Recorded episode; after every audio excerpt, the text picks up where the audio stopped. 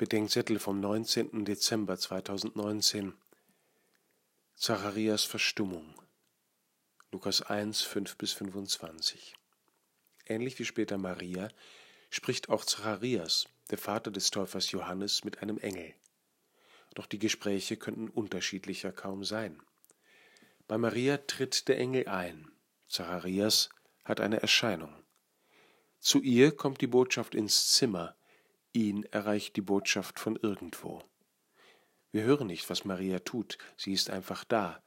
Zacharias betet. Es ist, als wäre um Maria die Welt in Ordnung, wie vor dem Fall, als Adam und Eva Gottes Schritte noch hören und sein Angesicht sehen konnten. Den Zacharias erreicht das Bild des Engels im Gebet der gefallenen Welt. Maria glaubt, Zacharias nicht.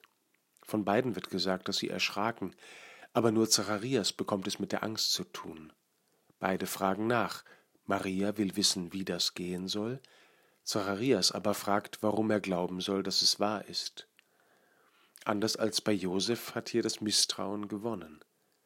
Es gibt in der Liebe den Punkt, wo es keine guten Gründe mehr gibt zu glauben, außer der Liebe selbst. Maria spricht, Zacharias verstummt. Maria willigt ein, dass Gott in ihr und mit ihr handeln darf. Zacharias schweigt. So geht es uns in der Kirche bis heute. Wo das Misstrauen mächtig wird, haben wir irgendwann nichts mehr zu sagen, auch wenn wir nicht aufhören können zu schwafeln. Doch bei Zacharias wird die Strafe zu einer Vorbereitung auf die Geburt des Boten, der auch seinen Vater für den Messias bereiten wird. Nimm uns, Herr, das Gerede, und nimm uns in die Schule des Schweigens, damit wir die Botschaft des Himmels hören und annehmen, damit sie ein Mensch werden kann unter uns. Amen.